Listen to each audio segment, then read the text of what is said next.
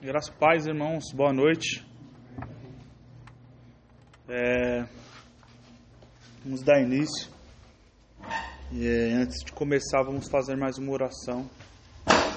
Sei que os irmãos estavam orando já, mas vamos fazer mais uma oração. É, alguém tem algum pedido especial apresentar? Uma causa, algo do tipo? Se não tiver, amém. Vamos.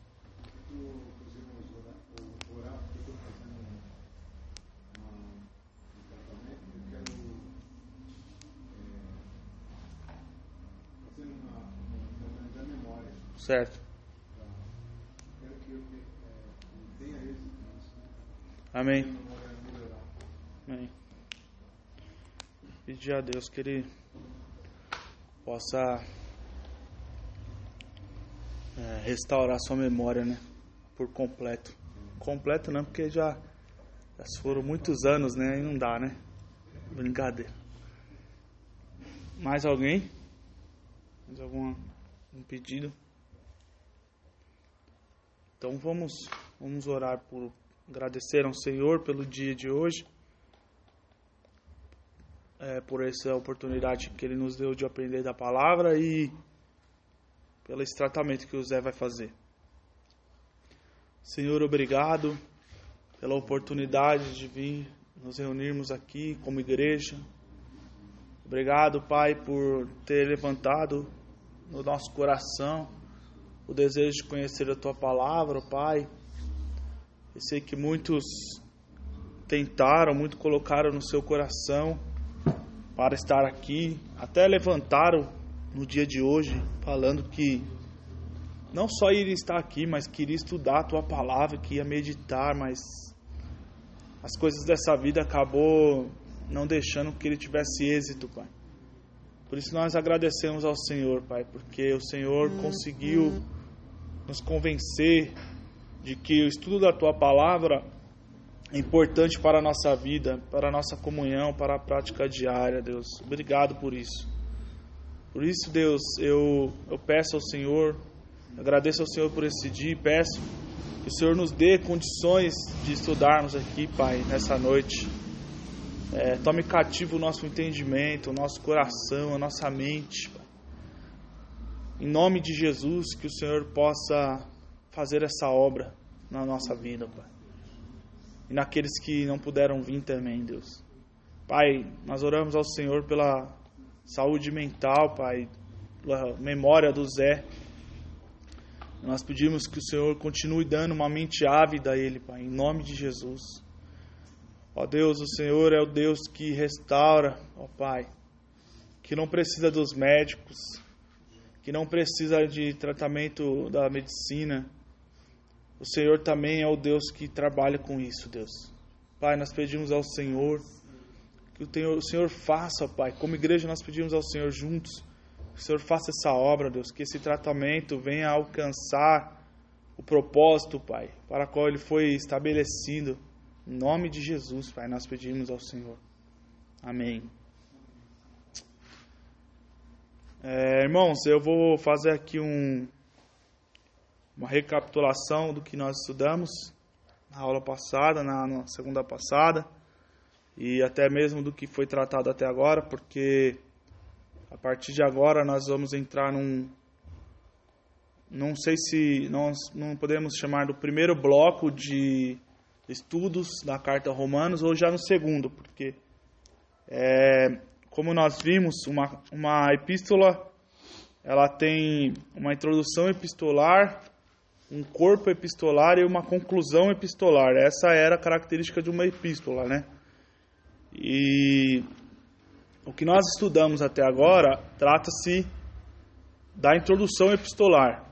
Lembra que Paulo faz uma introdução é, peculiar na carta de Romanos, né? Não é uma qualquer introdução ou uma introdução comum, até mesmo a Paulo nas suas outras cartas, né?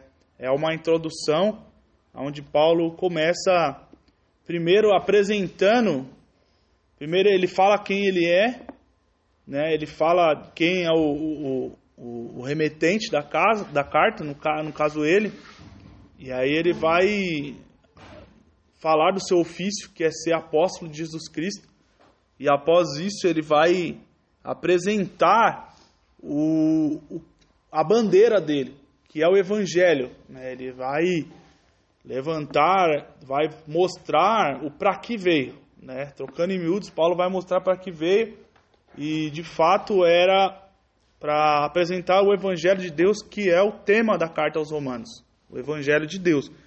E aí, ele faz isso de 1 ao 6, e depois de 1 ao 7 nós estudamos Paulo fazendo ali algumas, é, dando algumas dicas do que ele queria fazer em Roma, que é o que nós estudamos semana passada. E aí ele vai falar que ele queria colher frutos, né, ele queria evangelizar, queria pregar a palavra lá, queria é, compartilhar dons espirituais por meios é, mutuamente, né, sendo ambos edificados, tanto Paulo sendo edificado pelos romanos, como ele edificando os romanos. E aí Paulo continua falando do, do, evangelho de, do evangelho de Deus, e aí ele vai dizer que o evangelho de Deus, no verso 17, ele é, é o evangelho de Deus, ele, ele não se envergonhava do evangelho, porque o evangelho de Deus, ele, ele é o, o poder para a salvação do homem, e por ser o poder para a salvação de todo aquele que crê, quando eu falo homem, eu digo no, na questão da raça humana, do homem e da mulher, é, por ser o poder de Deus, o Evangelho de Deus revela a justiça de Deus. E aí nós paramos aí. Vocês lembram que nós paramos na questão do que o Evangelho revela a justiça de Deus. E aí vocês lembram o conceito de justiça de Deus? Vocês lembram que nós trabalhamos um conceito de justiça de Deus. Vocês lembram qual que é esse conceito do que é o que, o que Paulo considerava a justiça de Deus? Lembra que ah, nós não podemos entender justiça de Deus, como o Raimundo disse, que apesar de Paulo, Raimundo lembrou que, apesar de Paulo é, ser versado na questão das leis romanas e, e, e até ter a cidadania romana, Paulo ele era judeu. Então, o conceito de justiça de Deus deve ser observado é, no âmbito judaico e não romano. Então, esquece é, um tribunal romano onde você tem um juiz, um promotor, é, o, o, réu, a defesa, né, e a acusação no caso do promotor e o juiz que vai ser, é, arbitrar o julgamento, né? Isso é no âmbito romano e não judaico. No âmbito judaico, nós falamos que justiça de Deus está relacionado com o relacionamento, ou seja, era quando nós era quando era feito um pacto e uma das duas partes se esforçava para cumprir esse pacto, mesmo que a outra parte não cumprisse esse pacto. Então, por que, que o Evangelho revela a justiça de Deus? Porque Deus fez um pacto com o ser humano. Antes de fazer um pacto com Abraão, ele fez um pacto com o ser humano. Porque Deus, desde a sua criação, desde o início do Gênesis, sempre decidiu se relacionar com, o homem. A forma em que Deus é, decidiu fazer a sua criação foi de, se, relacionar com ela. Ela. Deus se relaciona com a sua criação. E ele cumpre esse pacto, por, porque esse pacto havia sido quebrado por conta do homem na queda, e ele cumpre o pacto em Cristo Jesus. Então, por que, que o Evangelho revela a justiça de Deus? ou como o Evangelho revela a justiça de Deus? Em Cristo Jesus. Quando ele é, é, liga esse pacto, ele, ele, ele, ele faz valer esse pacto, mesmo que a outra parte, que era outra parte interessada no pacto, não cumprisse com a ordem como nós. Nós nunca conseguiríamos cumprir. Depois de Adão, nós nunca conseguiríamos cumprir nossa parte no pacto. A gente nunca conseguiria é, manter um relacionamento com Deus puro, um relacionamento com Deus livre de adultério, livre de traição. Mas Deus não. Deus cumpre o seu, o seu, a sua parte no pacto, livre de adultério, livre de é, traição, livre de barganha. Deus ele está livre de tudo isso. Então ele cumpre o seu papel no pacto, fala, é, enviando seu filho. É por isso que Paulo começa a carta dizendo que o, o evangelho de Deus, a história da, da, do, do cristianismo, a história da humanidade, é sobre o Filho de Deus, não é sobre nós.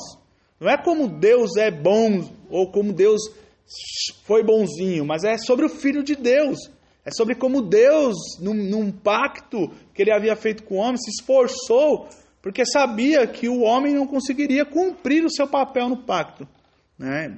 Desde Adão, o homem não conseguiria cumprir o seu papel no pacto. Então, esse é o conceito de justiça de Deus. E aí ele vai falar de algo que era para a semana passada, né, mas eu não quero me deter, que aí ele vai dizer que o evangelho, ele vai no versículo 17, porque o evangelho revela a justiça de é revelada a justiça de Deus, uma justiça que desde o princípio ao fim é pela fé, que aí algumas traduções vão dizer é, de fé em fé ou de fé para fé, que aí existe várias interpretações do texto, mas é, alguns acreditam que Paulo estava querendo dizer é, o Evangelho revela a justiça de Deus meio da, por meio da pregação, por isso que ele é de fé para fé, ou o Evangelho revela a justiça de Deus é, por meio da fidelidade de Deus, ou seja, da fidelidade de Deus para a fé do homem, tudo começa em Deus. Outros vão dizer, não, essa passagem quer dizer que o Evangelho revela a justiça de Deus porque desde o princípio foi por meio da fé, ou seja, do, da criação ao arrebatamento se vai se dar por meio da fé, o relacionamento se dá por meio da fé. A resposta é que todas as alternativas estão certas. Né? A, a, a, o relacionamento se dá por meio da. começa por Deus. A fé ela é passada através da evangelização. E também o evangelho de Deus, ele é. A fé ela é, é do princípio ao fim é fé. E não tem como fugir, fugir disso aí. No princípio ao fim está revelado a fé. E aí ele vai terminar Outra coisa que eu não quero me deter também, fazendo uma citação do profeta Abacuque. Que aí nós, para que a gente possa entender isso, a gente tem, teria que gastar um bom tempo. É, porque Paulo resgata uma citação do profeta Abacuque para falar que o evangelho revela a justiça de Deus, né? Como está escrito, o justo viverá pela fé. É, Paulo vai resgatar aqui uma, uma promessa uma promessa não, uma profecia dada pelo profeta Abacuque lá no Antigo Testamento, vocês devem lembrar que Deus diz que o justo viveria pela fé lá atrás ao profeta Abacuque, quando Abacuque fica atônito, porque Deus iria, ele queria, Abacuque era muito engraçado, né, irmãos? Ele ele queria, ele começa o, a, o livro perguntando se Deus não ia fazer nada, né? Porque a maldade estava comendo solta, né? Aí Deus fala assim: não, eu vou fazer. Eu vou levantar uma nação ímpia que vai julgar meu povo. Aí ele fica indignado, né? Como uma nação ímpia? Aí Deus fala assim: não, mas vou levantar uma nação mais ímpia do que os ímpios para corrigir os ímpios. Aí vira uma bagunça na cabeça de Abacuque, aí Deus, aí ele é como se ele estivesse perguntando para Deus, mas como que o Senhor vai fazer isso? Como que o ímpio consegue exercer a sua justiça? Aí, aí é que Deus fala para ele, Abacuque, você não precisa entender, o justo vive por meio da fé, ou seja, crê no que eu estou dizendo que é isso que vai acontecer, ou seja, é dessa forma que eu vou é, fazer para julgar o meu povo. Então Paulo vai resgatar. Pode falar. É, é, sim, é, é um, um, o texto que deu abertura na, na reforma, sim, pode-se dizer, é o texto que Lutero leu e quando ele olha, ele fala assim, ele vai e aí ele vai resgatar todas essas coisas desde o Antigo Testamento, né? E vai ver que não tinha. Ele vai remontando. Né? É, não tinha. É, ele vai montando o quebra-cabeça e vai vendo que o que a igreja na época pregava não tinha como bater com a Bíblia, porque não, as coisas não estavam sendo é, encaixadas uma na outra, porque ele a, a, a, começou a enxergar uma justiça que se dava por meio das obras e não por meio da fé. Então isso desperta Lutero.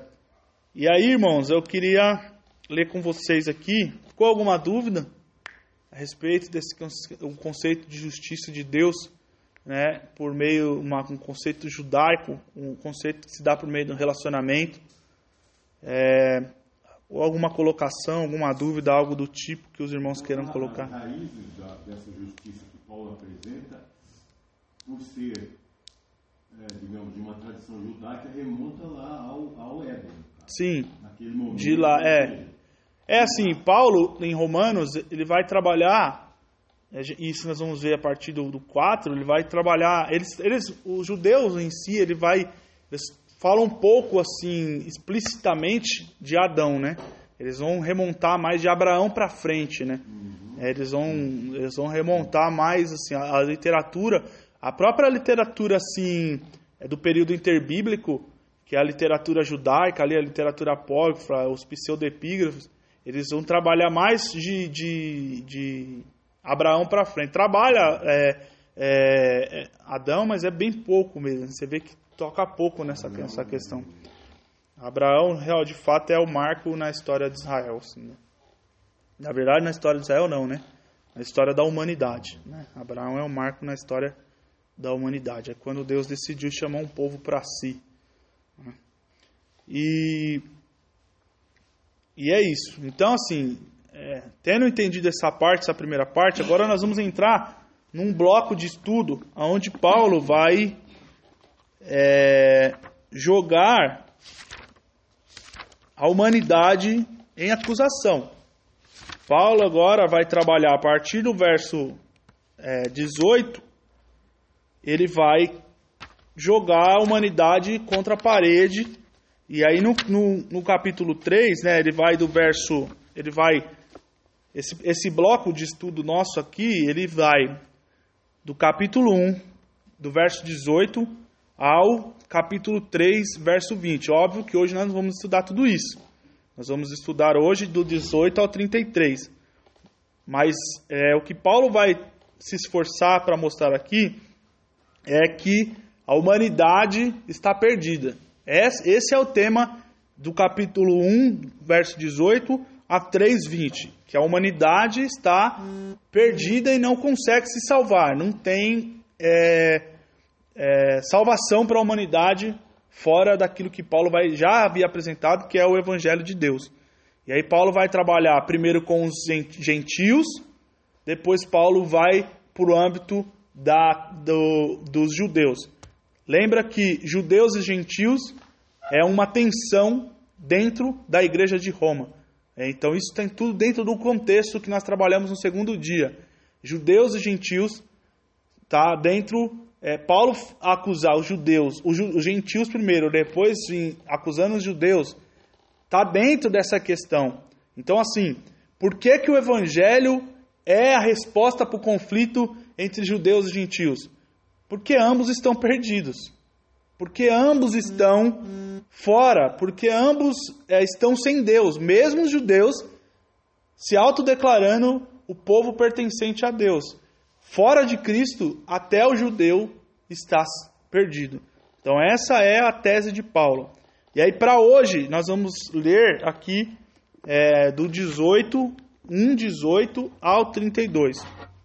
Eu vou ler aqui para nós ganharmos tempo.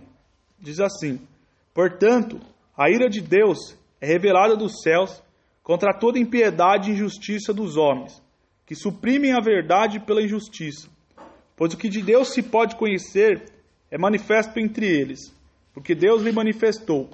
Pois desde a criação do mundo, os atributos invisíveis de Deus, seu eterno poder e sua natureza divina têm sido vistos claramente sendo compreendidos por, por meio das coisas criadas, de forma que tais homens são indesculpáveis, porque tendo conhecido a Deus, não glorificaram como Deus, nem lhe renderam graças, mas os seus pensamentos tornaram-se fúteis, e o coração insensato deles obscureceu-se. Dizendo-se sábios, tornaram-se loucos, e trocaram a glória do Deus imortal por imagens feitas, segundo a semelhança do homem mortal bem como de pássaros quadrúpedes e répteis. Por isso Deus entregou a impureza sexual, segundo os desejos pecaminosos do seu coração, para a degradação do seu corpo entre si. Trocaram a verdade de Deus pela mentira, e adoraram e serviram as coisas e seres criados em lugar do Criador, que é bendito para sempre. Amém. Por causa disso, Deus os entregou às paixões vergonhosas. Até suas mulheres trocaram suas relações sexuais naturais por outras, contrárias à natureza. Da mesma forma, os homens também abandonaram as relações naturais com as mulheres e se inflamaram de paixões uns pelos outros. Começaram a cometer atos indecentes, homens com homens, e receberam em si mesmo o castigo merecido pela sua perversão. Além do mais, visto que desprezaram o conhecimento de Deus, ele os entregou a uma disposição mental reprovável para praticar o que não deviam. Tornaram-se cheios de toda sorte de injustiça, maldade, ganância e depravação. Estão cheios de inveja, homicídio, rivalidades, enganos e malícia. São bisbilhoteiros, caluniadores, inimigos de Deus, insolentes, arrogantes e presunçosos. Inventam maneiras de praticar o mal. Só dá um pause aqui, isso aqui é muito interessante, né, irmãos? O ímpio é muito criativo na, quando quer pegar, né? Ele inventa é, é, é motivo, inventa formas de praticar o mal. Desobedece os seus pais, são insensatos, desleais, sem amor pela família, implacáveis. Embora conheçam o justo decreto de Deus e de que as pessoas que praticam tais coisas merecem a morte, são somente, não somente continuam a praticá-las, mas também aprovam aqueles que as praticam. Então vamos lá. É...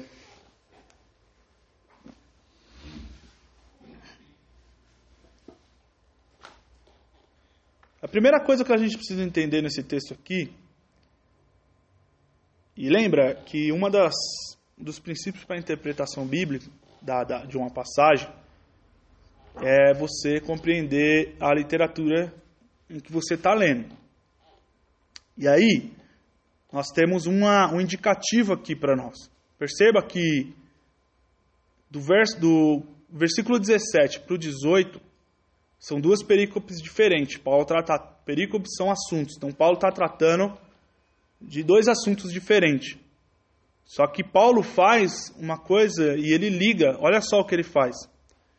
Ele fala que da mesma forma em que a justi as mesmas palavras que ele usa para falar da justiça de Deus, ele usa para falar da, da ira de Deus. Ou seja, ele fala que a justiça de Deus ela é revelada. No versículo 18, ele usa as mesmas palavras.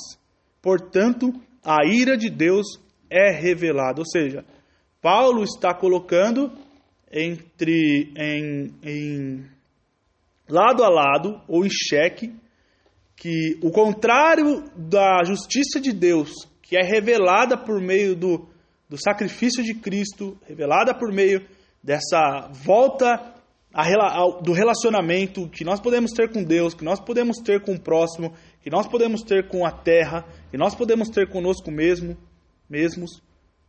O contrário disso, da justiça de Deus, a volta do relacionamento sendo revelado por meio do sacrifício de Cristo, é a ira de Deus sendo manifesta. E aí, meus irmãos, essa é uma mensagem que está em desuso. O contrário da. É, que o contrário da ira de Deus, o contrário do evangelho de Deus, da, da, da justiça de Deus sendo revelada no evangelho, é a ira de Deus sendo revelada na, na, na impiedade, é isso? Eu nem lembro se foi isso que eu falei mesmo, mas vamos lá. É isso? Deu para entender? Então, é. Ou seja, de um lado Deus coloca mostrando o Evangelho. Mostrando isso. De, Paulo está mostrando assim, ó. É, a justiça de Deus é revelada no Evangelho porque Cristo morreu e ele resgatou, restaurou essa questão. Hoje você pode ter um relacionamento com Deus, hoje você pode ter um relacionamento com o próprio, com o próximo, lembra? A justiça de Deus está no âmbito do relacionamento. Então você pode, o relacionamento está sendo restaurado aqui. Porém, você vai ver, nós vamos ver mais para frente que a ira de Deus se, mani, é, se manifestando é, na impiedade do homem, ela tem algo muito interessante. E Paulo ele vai listar algumas, alguns pecados, a maioria dos pecados que vai sendo listado por Paulo, por incrível que pareça, não tem relação com o nosso relacionamento com Deus, mas com o relacionamento com o próximo. Então, Paulo está dizendo que a, a, a, influência do pecado, Paulo está querendo dizer que a, o efeito do pecado ele se dá muito mais, apesar de ser maior, porque nós quebramos, o primeiro pacto que, que Adão quebra é com, com Deus, ele se mostra muito mais no relacionamento com o próximo. Ele se dá nas relações interpessoais, ou seja, sem Cristo as relações interpessoais ela fica quase impossível. Por quê? A não ser que seja uma troca de barganha. Por exemplo, é, é, quantos aqui amam o seu serviço, seu trabalho? Quantos aqui amam o seu trabalho? Amam, gostam de. Eu, eu falo amo como um eufemismo, assim, né? Não quer dizer que você adora, eu não vivo sem você, você, eu gosto de trabalhar. Óbvio, a, o gostar, o amar do seu trabalho, ele é um fator motivacional. Mas vocês vão concordar comigo que ele não é o único. Existe uma coisa chamada salário. Ou seja, só o fator gostar do que eu faço não me moveria às sete horas da manhã, cinco horas da manhã da cama, né? Isso vamos é, é como se a irmã Sandra é, é enfermeira, né? Técnica farmácia, né? Imagina, chega lá, aí o, o é, é público, é Estado, imagine que o João Dória ligue para ela, né? Que é algo impossível de acontecer, ou praticamente possível, né? Porque eles não estão nem aí pra gente. Mas enfim, imagine que o João Dória ligue para ela e fala assim, ó, preciso que a partir de hoje você você está satisfeito no seu serviço? Tá, estou muito satisfeito. Poderia melhorar isso aqui e tal, por ter mais recursos. Mas imagine que aí ele chega para você e fala assim, a partir de agora eu preciso que você trabalhe por amor para mim. Não, mas eu trabalho por amor, não, mas é um amor literal, assim, eu não vou te pagar mais. Não sei, né, irmãos, como a gente reagiria. Pode até ser, mas eu não sei como seria, né, irmãos? Porque o trabalhador é digno do seu salário. Então, assim, isso é para mostrar que a, a, relação interpessoal sem Cristo, ela seria quase impossível se não tivesse um interesse por trás daquilo. Então, assim, é, é um homem que não se não chega perto de uma mulher sem é, é, é, enxergar ela como um pedaço de carne somente. Cristo ele nos dá o poder de chegar perto de uma mulher, um homem chegar perto de uma mulher, por mais linda que ela seja, e enxergar ela como uma calma carente de Deus. O, o, o, o Cristo nos dá a oportunidade, a, a justiça de Deus revelada por meio do Evangelho, nos dá a oportunidade de chegar perto do seu inimigo e perdoar ele. De chegar, de ter uma amizade sincera com ele. Óbvio, existe amizade sincera de ímpio. Eu não estou falando isso. Isso é de fato. Isso são lampejos do, do ainda do caráter de Deus, da imagem e semelhança de Deus que foi perdida, né? não totalmente, mas foi manchada lá. Mas a maioria das relações, elas se, se vão acontecer, elas, elas são baseadas numa, numa troca. E nós não estamos aqui, eu não estou ganhando nada aqui. Vocês não estão ganhando nada com isso aqui. E nós fazemos isso por amor. Nós fazemos isso de fato por amor. Então a igreja expressa o amor de Deus por causa disso, porque ela não tem nada que, que, ela, que ela vai ganhar. Espontâneo? É espontâneo, é natural, é, é acontece de forma natural. Então, é, isso é um milagre, irmãos. A igreja é um milagre, né? A comunhão dos irmãos, ela é um milagre. Não é, não é à toa que quando Israel foi conseguiu é, o rei conseguiu juntar todo o povo de Israel, ele escreve que com bom, com bom, com suave é que os irmãos vivessem em união, porque aquilo nunca mais aconteceu, irmãos. Aquele período que esse salmos foi escrito nunca mais aconteceu. A igreja, a, a Israel se dividiu, eles brigaram e até hoje vivem brigando. Obrigado, viu, Bastia? Deus abençoe. Então, a comunhão é um milagre. É, continuando, então Paulo vai fazer essa, essa, essa a ira de Deus ser o, derramada. Então ele vai fazer um, um, um paralelo entre a ira de Deus e justiça de Deus. E aí, a temática de Paulo é uma temática de criação e queda. Olha que coisa interessante. Eu coloquei aqui, vocês podem acompanhar alguns paralelos, alguns paralelos entre os versículos que nós lemos em Gênesis 3, ou a queda.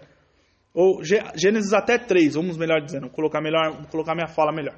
Gênesis até 3, Paulo faz um paralelo. A criação do mundo, no versículo 20. Esses versículos 20 aqui, esses versículos que eu coloquei são é, dos que nós lemos, de 18 a, 30, a 32 do capítulo 1. Criação do mundo, classificação das criaturas, glória como a imagem e semelhança de Deus, conhecimento de Deus, a decisão de tornar-se sábio, a recusa de permanecer-se dependente, troca da verdade pela mentira, no caso dali da serpente com Eva, consciência de que a rebelião resulta em morte. Eles tinham consciência disso.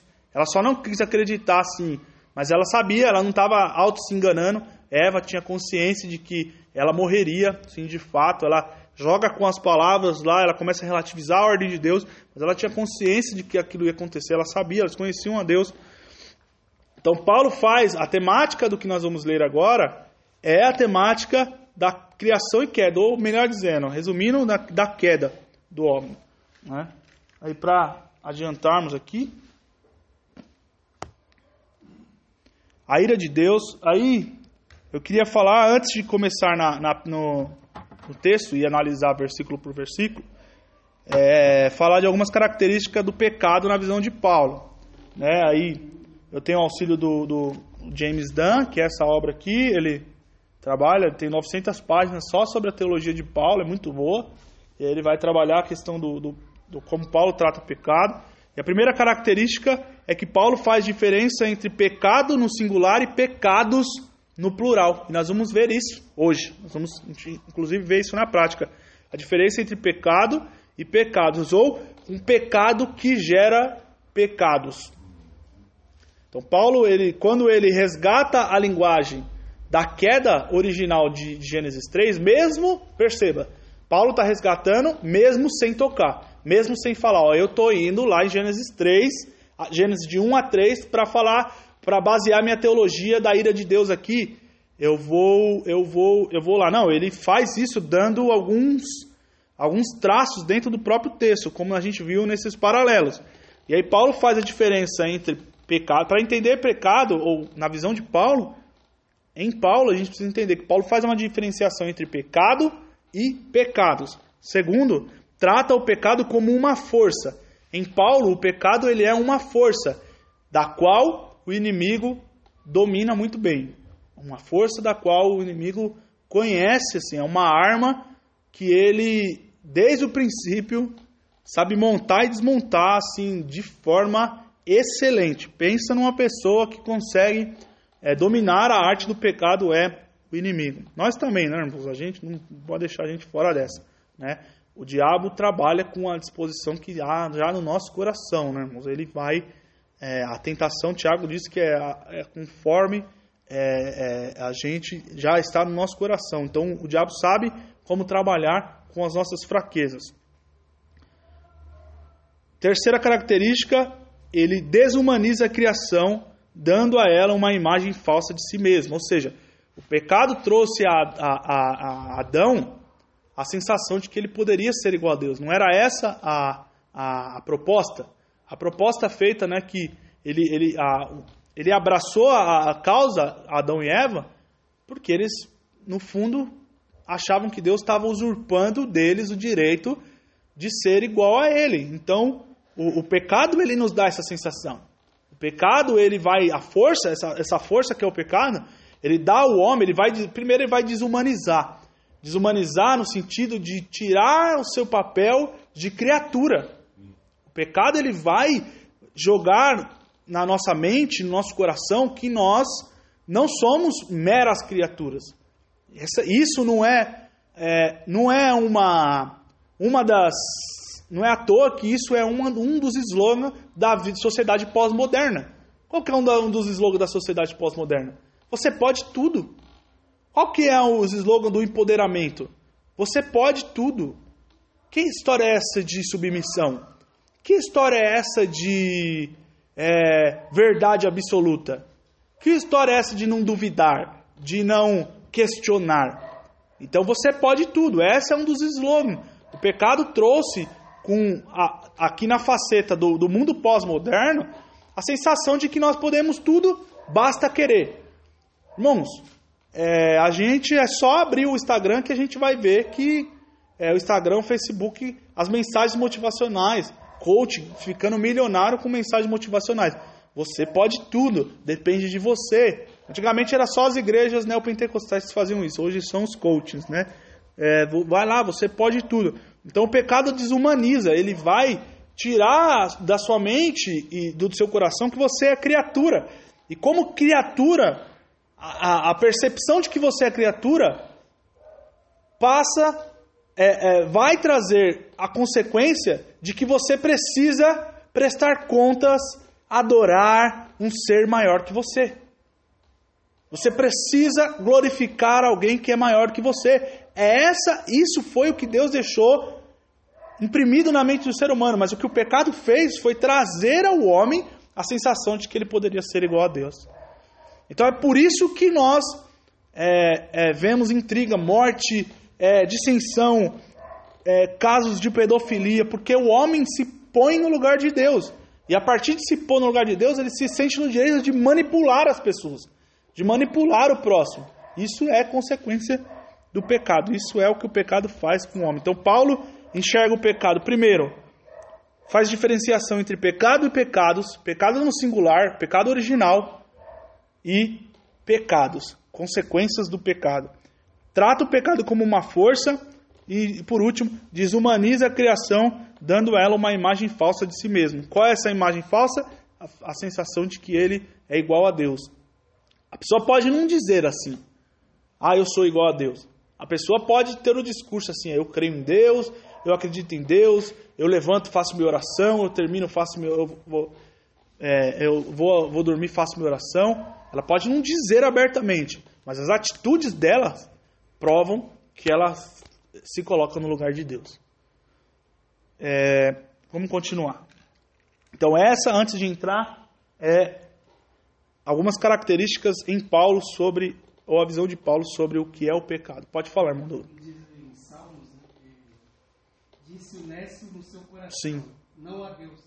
Tem se corrompido. De fato. Então eles, no seu coração, ah, Deus não existe, eu posso fazer o que eu quero. Isso. Vou corromper mais. Ou. Eu vou ter que prestar conta. Isso é, não vou preciso prestar conta, não preciso adorar, não preciso glorificar. Então, daí parte que você faz o que você quiser da sua vida. Ninguém manda em você.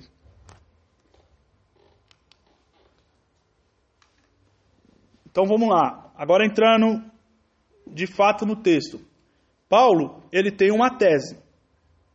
Qual a tese do Paulo? A ira de Deus se manifesta na impiedade, ou seja, Deus não toma o culpado por inocente. Deus julga o ímpio e a forma que ele julga a impiedade do homem é derramando sobre ele a sua ira. Eu vou tentar, irmãos, fazer uma cadeia de pensamento com vocês aqui. Não é todo texto que a gente consegue fazer isso. Mas hoje eu vou tentar construir uma cadeia de pensamentos aqui, é, no sentido de, é, de mostrar é, a ira de Deus se manifesta, contra o que a ira de Deus se manifesta, e a gente vai falar é, contra o que a ira de Deus se manifesta, e nós vamos falar o, contra o que a ira de Deus se manifesta, que é quando os homens suprimem a verdade. Aí nós vamos falar como os homens suprimem a verdade. E aí nós vamos falar as consequências de, de, de suprimir a verdade. E depois é, continuar, que eu continuei aqui, e como a ira de Deus se manifesta. Beleza? Dá para entender essa cadeia de pensamento? Primeiro, a ira de Deus se manifesta. Segundo, contra o quê? Aí nós vamos entender que a ira de Deus se manifesta contra a impiedade e injustiça daqueles que suprimem a verdade. Como os homens suprimem a verdade? Aí nós vamos falar as consequências da rejeição a Deus. Aí nós vamos entender que o homem suprime a verdade quando eles têm a oportunidade de conhecer a Deus e rejeitam a Deus. Qual a consequência da rejeição a Deus por meio do conhecimento que eles deveriam ter e não têm? Aí nós vamos falar dessas consequências e terminar dizendo como Deus manifesta a ira de Deus. Beleza? Então nós vamos começar falando que Deus, que Deus manifesta a ira dele, por que ele manifesta a ira dele e terminar dizendo como Deus manifesta a ira dele. Beleza? Então isso é uma cadeia de pensamentos, o que eu considerei aqui uma cadeia de pensamentos. A ira de Deus é manifesta, a tese, como, Deus, como a ira de Deus se manifesta e, ou melhor dizendo, por que ela se manifesta e como ela se manifesta. Parou aí? Ah, ele saiu do. Obrigado, meu amor. Vamos lá então. A primeira te a tese de Paulo, a ira de Deus se manifesta, versículo 18. Porque a ira de Deus é revelada dos céus contra toda impiedade e justiça dos homens, que suprimem a verdade pela injustiça. Primeira coisa que a gente precisa entender: o que é ira de Deus? Porque a gente às vezes acha que ira de Deus é Deus tacando raio, tacando meteoro, tsunami, né? Pode ser também. Mas o que é ira de Deus? Primeira coisa que a gente precisa entender é que a ira de Deus nada tem relação, ou pouca coisa tem relação com a raiva humana. É isso que a gente precisa entender. Por que a ira de Deus é diferente da área da raiva humana ou da ira humana? Porque a ira de Deus está desprovida de egocentrismo. A ira de Deus está desprovida é, de o que eu coloquei aqui, é, ela está ela, ela tá desprovida de fazer as coisas simplesmente porque é, não gostou da não gostou da forma que foi feita, sabe? A raiva humana ela é caracterizada em reação a um, uma desavença ou um, um, uma uma coisa que às vezes ele não gostou, que às vezes pode ser que esteja certo. Às vezes, por exemplo, quando a gente está fazendo alguma coisa errada, e aí vem o, o, os, os, obreiros aqui e pregam, é, irmãos, larga a pornografia, larga o adultério, você precisa parar de sonegar imposto na sua empresa, você precisa é, pagar bem os seus funcionários, você que é funcionário precisa honrar o seu patrão, exortando o povo, corrigindo o povo. Isso pode ser que não agrade você, mas não agradar você não quer dizer que isso não seja certo. Então a ira humana muito tem relação a uma ação, uma reação daquilo que nós não gostamos, que muitas das vezes está certo. Agora a ira de Deus ela está desprovida de egocentrismo. Deus não derrama a ira dele sobre, sobre, a, sobre a gente, sobre a igreja Moriá, porque a igreja Moriá cantou um hino que ele não gostou, que ele achou que deveria cantar outro. Deus não derrama a ira dele sobre a Moriá porque eu disse que. É, porque eu não gostei da roupa dele. Sabe? Porque é, é, é, eu não gostei porque eu desaprovei alguma atitude dele. Então, assim, a ira de Deus, ela é. Eu coloquei aqui, trata-se de uma indignação santa contra a perversidade. Ou seja, é uma ira, aquilo que nós chamamos de ira santa. Né? E outra característica da ira de Deus é que a ira de Deus nos permite confiar nele como um Deus justo. Perceba só, como que a ira de Deus, como um Deus irado, permite nos, a gente confiar nele. Uma das coisas que nos faz confiar em Deus como um Deus justo. Que imagine se Deus deixasse correr a humanidade frouxa né, aquilo, o amor incondicional. Né? O amor incondicional, já falei aqui, uma pregação e repito, irmãos, o amor incondicional, ele pouco se relaciona com o amor de, de real de Deus. Porque o amor incondicional, ele é um amor que não, não, não corrige. O amor de Deus é um amor que corrige. O amor de muito, por isso é amor, porque corrige é amor. Quando precisa, óbvio.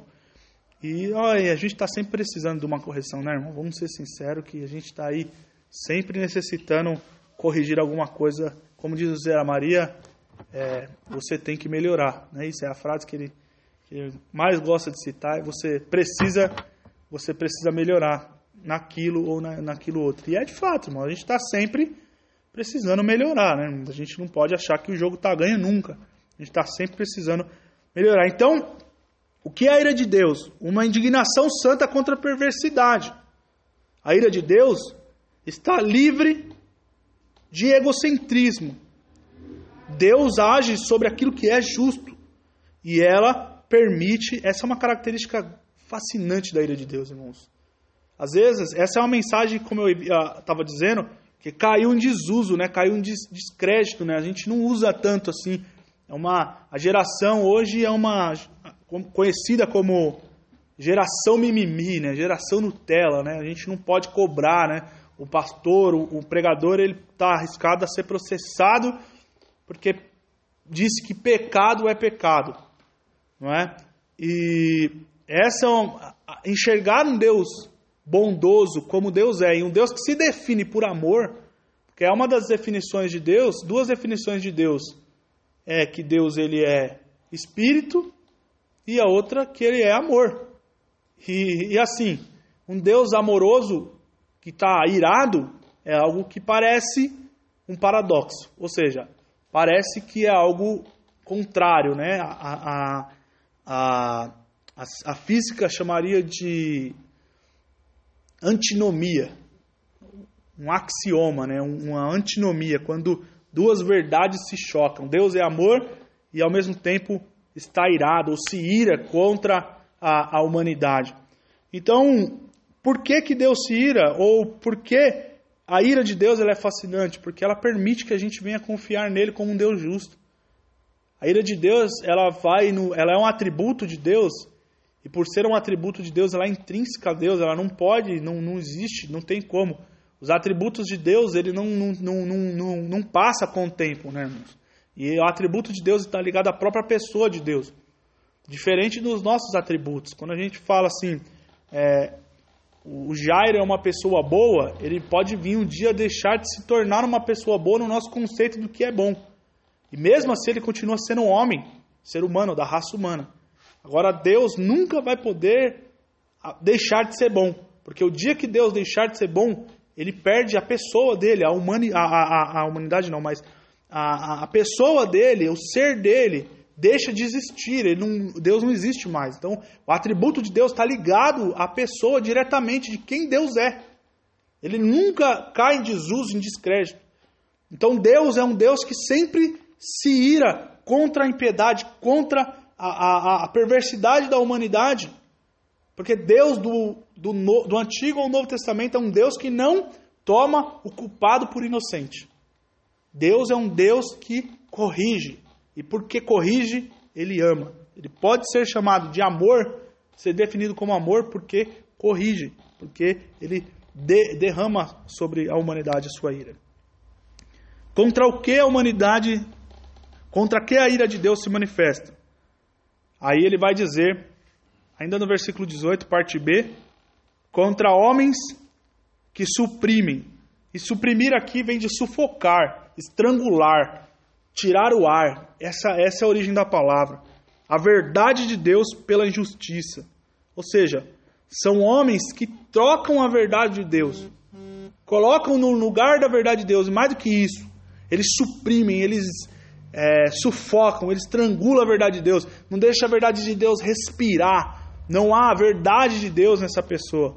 É contra essas pessoas que Deus derrama a sua ira. Cadê o Vou continuar aqui.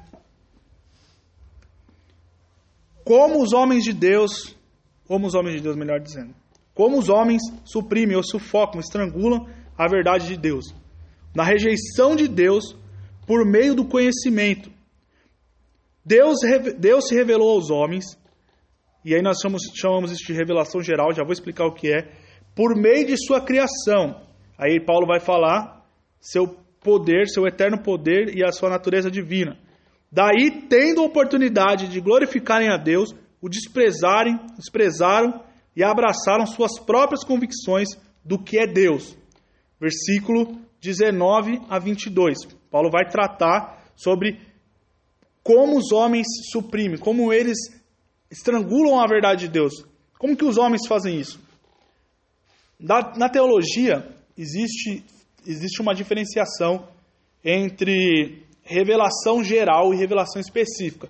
Quando eu digo revelação, eu não estou dizendo eis que te digo, é, não estou querendo dizer que eu não acredito nisso, né? Estou dizendo que o termo técnico para revelação é a forma como Deus se manifesta.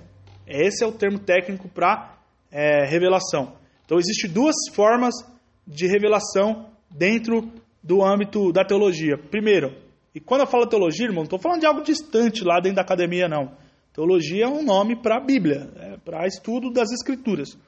É, Existem duas formas da, da revelação de Deus. A primeira é a revelação geral, e segundo, a revelação específica.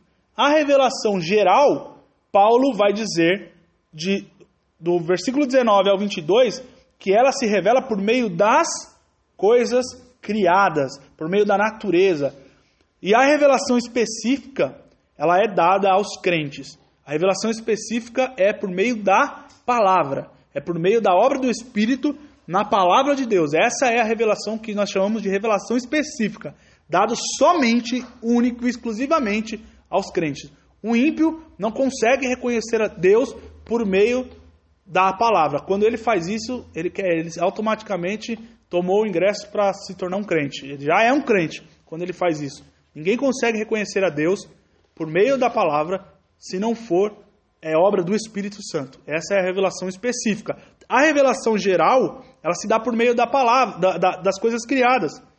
Então, é, o que Paulo está querendo dizer aqui é que o mar, a, as florestas, as constelações, o, o homem, o animal, ele seria gatilho suficiente para que o homem olhasse e falasse: existe um Deus criador. Deus, Paulo vai falar que Deus deu a oportunidade aos ímpios de reconhecerem, reconhecerem que havia um Deus criador por trás de tudo aquilo, por meio da criação. Por isso que quando alguém me pergunta, pô, para onde foram os índios antes de os cristãos chegarem aqui, né? Porque quantos anos existiram os índios aqui? Ó, uma pergunta é, capciosa, no mínimo, né?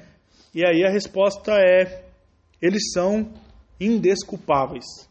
O que Paulo diz é que eles são indesculpáveis. E Paulo mais para frente vai falar que aquele que é, sem lei é, perece, perecerá mesmo sem a lei. Mesmo para aqueles que não foram dados a lei, perecerão. Por quê? Porque são indesculpáveis. Porque Paulo, para Paulo, as coisas é, criadas deveriam revelar é, a, a, um, um, Deus criador. Irmãos, vamos ser sinceros. Um exemplo, óbvio que ele, ou, lá eles não tinham isso, né? Mas vamos um pouco de ciência, é, de um pouco de é, anatomia aqui. Coisa simples assim, eu não sou nenhum expert, muito longe, eu não sou nenhum leigo, né? Para falar que eu sou leigo, eu preciso estudar bastante. Mas vamos olhar para o suco gástrico do, do estômago.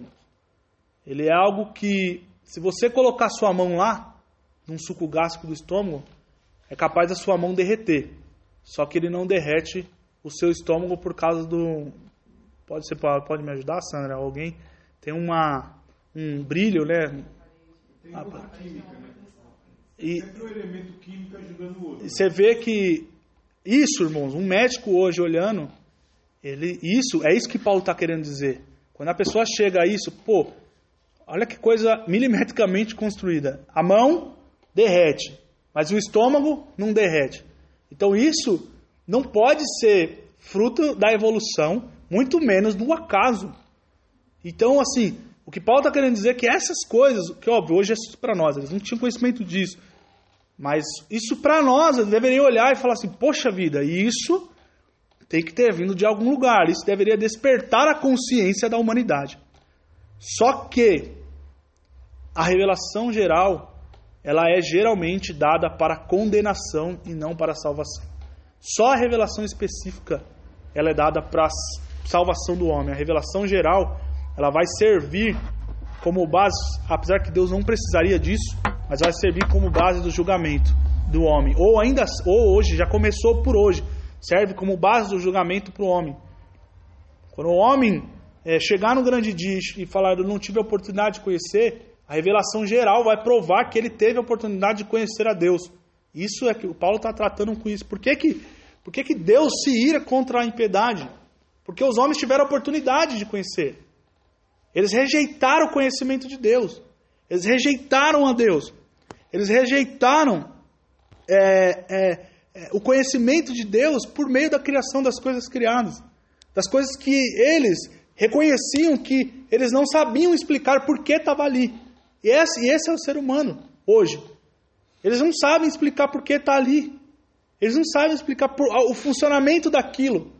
Mas eles não reconhecem, isso não é suficiente para eles reconhecer a, um Deus criador por trás daquilo. Por que, que a ira de Deus se manifesta? Porque os homens tiveram essa oportunidade de conhecer a Deus e rejeitar o conhecimento de Deus. É, até aqui, como é que está indo? Está dando para entender? Façam algum comentário, alguma, alguma pergunta, algo do tipo.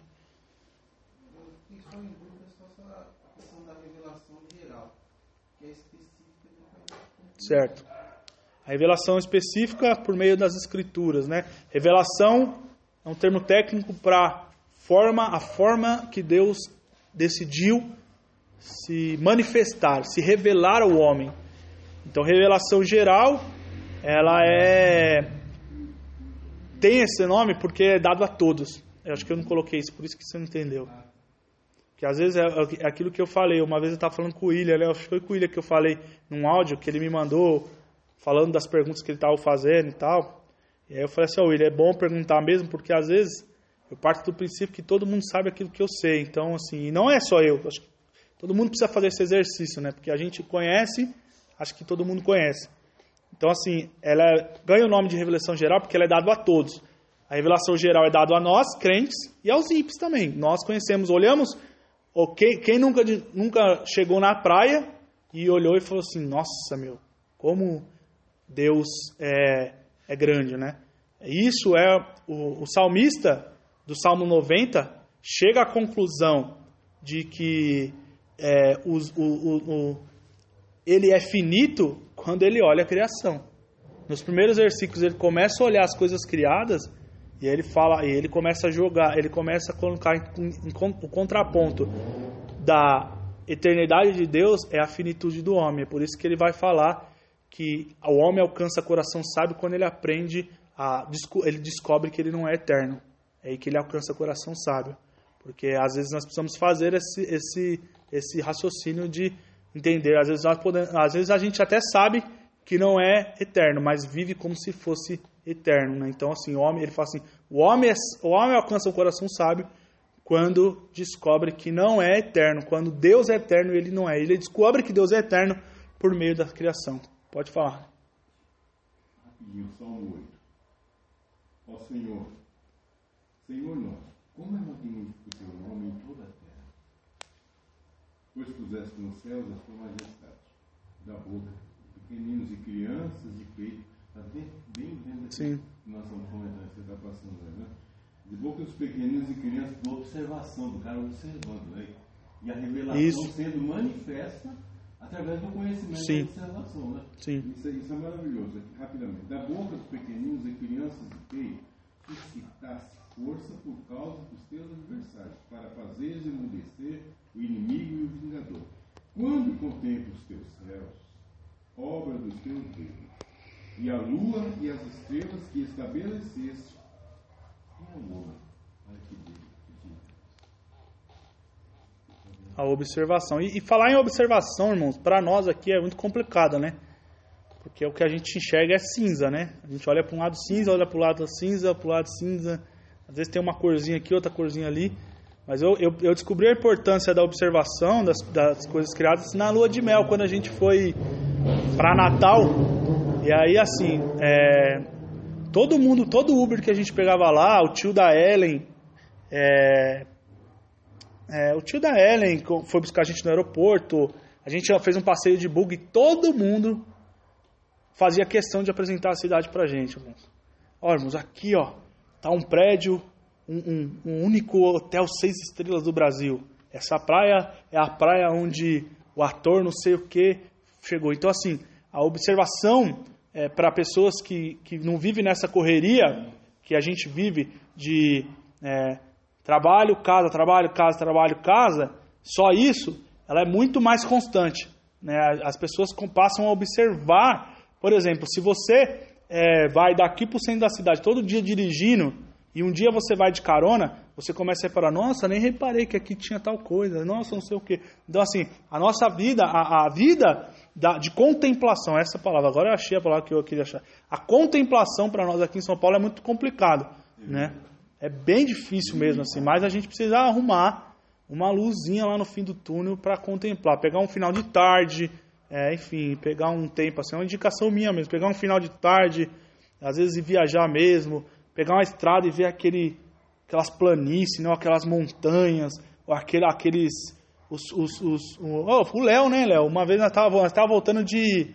Voltando de Minas, quando eles foram me buscar lá, e o Léo ficava olhando assim, falando assim, nossa, como é bonito, que não sei o que. É de fato, irmãos, esse exercício da contemplação vai nos levar ao conhecimento de Deus também. Pode falar, Douglas.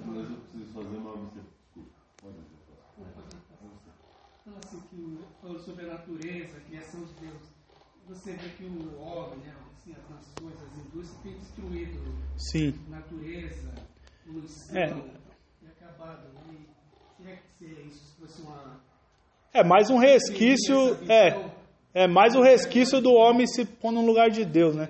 É, o homem hoje, a, a, a- hoje não, hoje a pessoa, os ecologistas é, descobriram de um tempo para cá que eles não são deuses, né? As indústrias ainda vão demorar para descobrir que não são deuses, que eles não vão conseguir, vai chegar uma hora que nós não vamos conseguir reverter a ecologia do mundo. O mundo vai entrar em um declínio ecológico. E aí isso é interessante falar, irmãos, que a gente prega muito sobre arrebatamento, mas nós não sabemos quando isso vai acontecer. Porque se isso se o arrebatamento não se der daqui 200 anos, a gente vai entregar um mundo para os nossos filhos, para os nossos netos, para os bisnetos, que será impossível de se viver. E nós devemos viver o hoje, o que está acontecendo agora. Né? Então, assim, isso, Douglas, é só o homem, uma das facetas de como o homem, como o pecado desumaniza o homem, dando uma imagem de Deus para ele, achando que qualquer hora eu vou reverter isso aqui, a hora que eu quiser. E alguns já vão dizer, isso não está no estudo de hoje, mas só um adendo, alguns vão dizer que o, o, o, o planeta está por um triz de entrar num estado irreversível. Se entrar num estado irreversível, nós vamos enxergar daqui para frente, irmãos.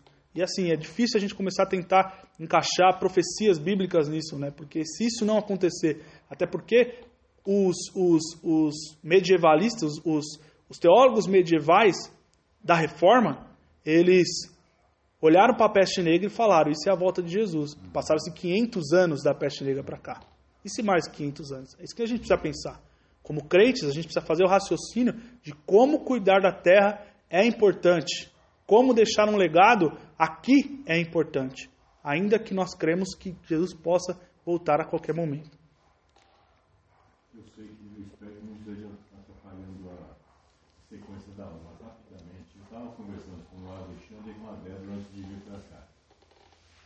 O pastor, esses dias, ele comentou, e eh, a gente tem observado que no nosso meio chamado evangélico cristão, o que existe de fake news e de teoria de conspiração e de informações sub, sub, sub do sub, em nome dessa questão da volta de Jesus, de, Sim. de várias situações, o pastor, e eu não tinha observado isso que o pastor nos falou esses dias. Dizem por aí que se você tomar a vacina, não confirma. Você vai, tá, vai estar tomando um chip diluído. Ah, não, isso aí é, foi bem propagado esses dias aí. Foi, movimentou a internet isso aí, eu vi também. E assim. Não, esses dias um, um pastor. Um pastor muito famoso, né? Um pastor muito famoso esses dias gastou quase duas horas no seu púlpito é, falando sobre teorias da conspiração, irmão. Eu, eu, assim, lamento muito por ele e pela audiência dele. Assim, muito, muito, que não vive uma realidade que é a nossa, de fato. Assim, eu lamento muito. E outro pastor esses dias, de uma mega igreja aí, falando de, de a vacina transmite, transmite AIDS. O Ministério Público teve que cha- chamou ele Pra, e eu acho bom, é, seria muito bom se o Ministério Público, o Ministério da Saúde, chamasse todos esses pastores que é, para provar cientificamente da onde eles tiraram essas informações.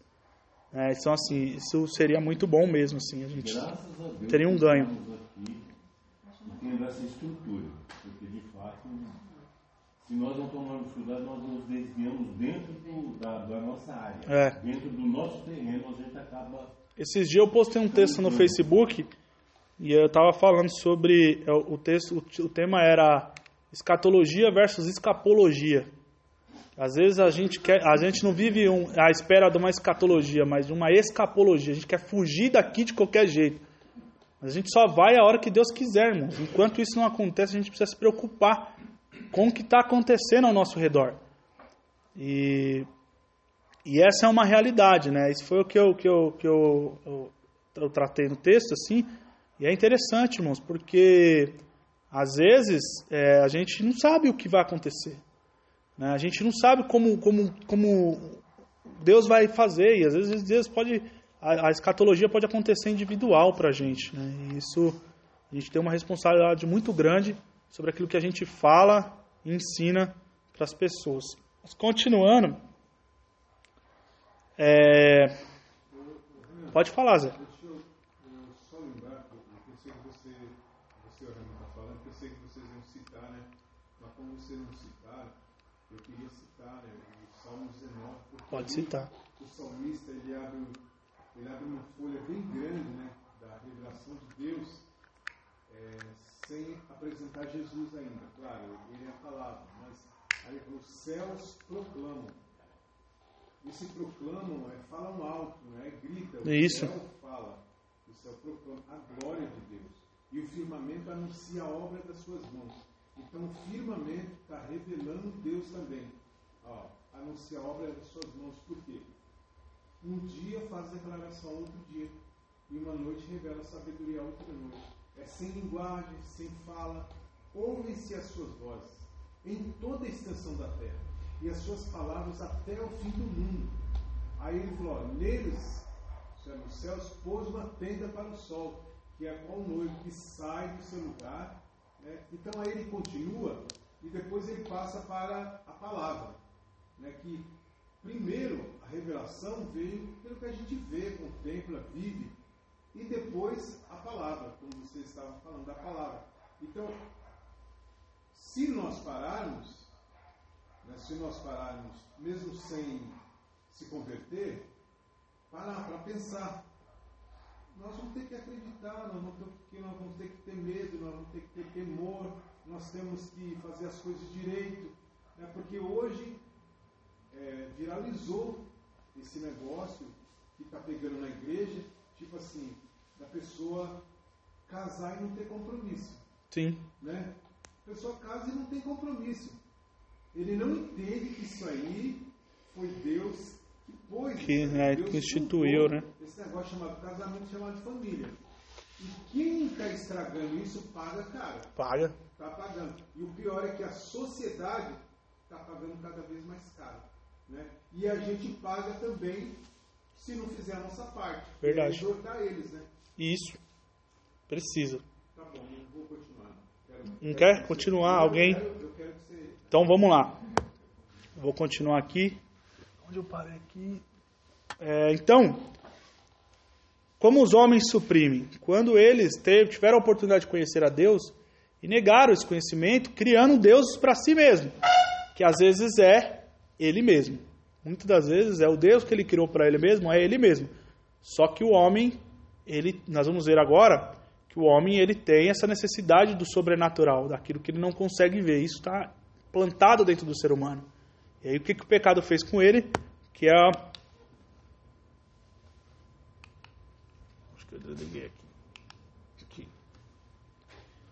As consequências da rejeição a Deus.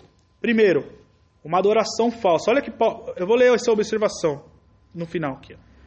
Paulo vê, portanto, os efeitos do pecado, principalmente na distorção dos dois instintos principais da humanidade: impulso sexual e impulso a entregar-se a algo maior, ou seja, essa questão do sobrenatural. Paulo enxergou e olhou assim: a humanidade tem dois impulsos centrais: impulso sexual e um impulso para algo que é maior do que você, algo que você não consegue ver. E qual que é a consequência do pecado? A consequência da rejeição a Deus. Primeiro, uma adoração falsa, ou idolatria. No versículo 23 e 25 ele vai tratar disso aí. Vão anotando aí. Quando o homem rejeita a submissão de Deus, deseja ser igual a Deus, cria deuses as suas próprias vontades que se submetem a eles. Eu vou ler aqui para vocês.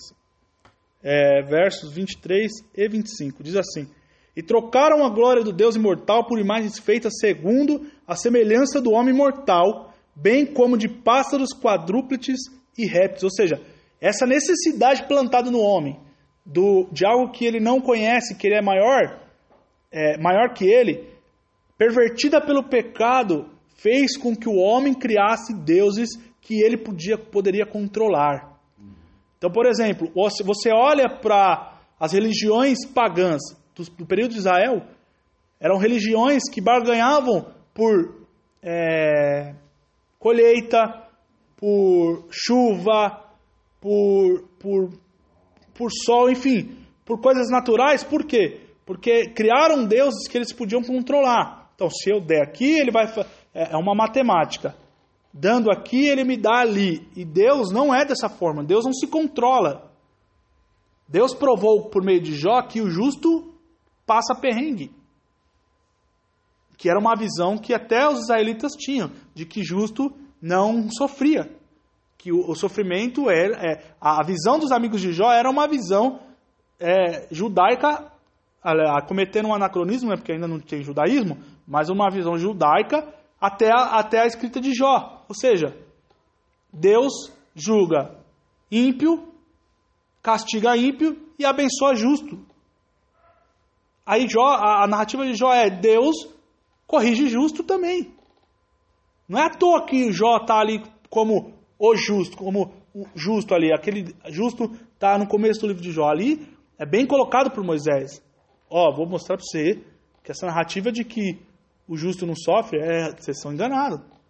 Que essa é a tese dos amigos de Jó, né? Você conta logo o seu pecado, vai, fala aí o que aconteceu, que, que, que a gente precisa orar em, em torno disso.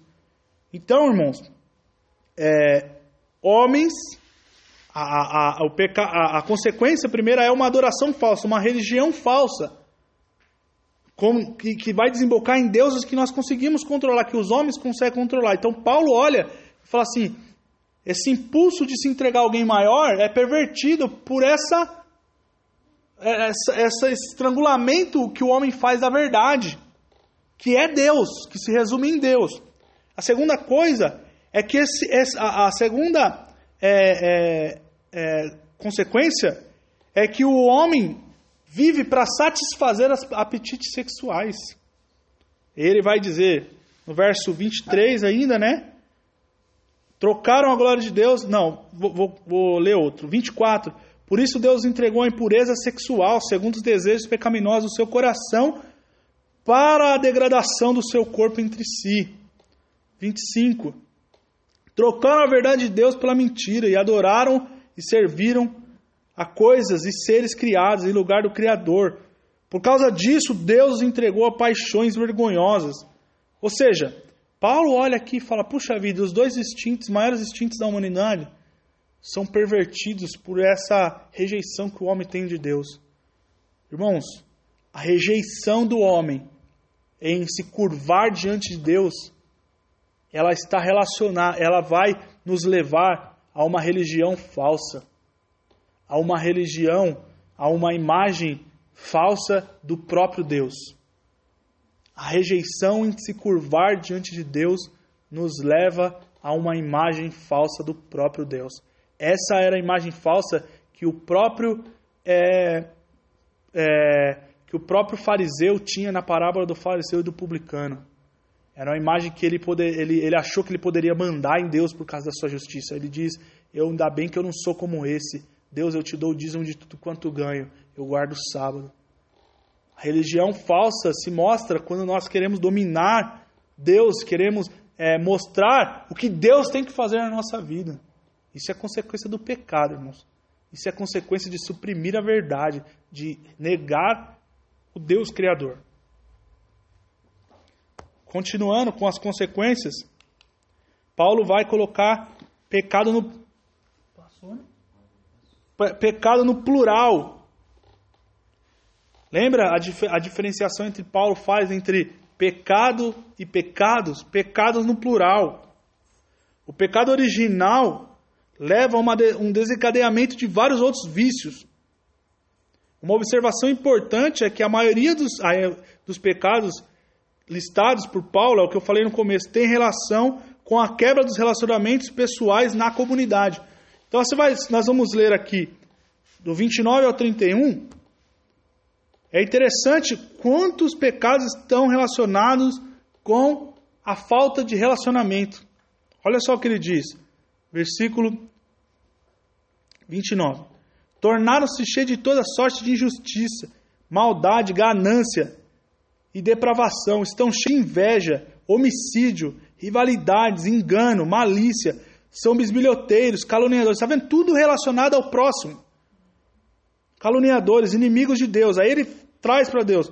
Insolentes, arrogantes, presunçosos. Olha, aqui é o destaque que eu dei. Inventam maneira ímpio.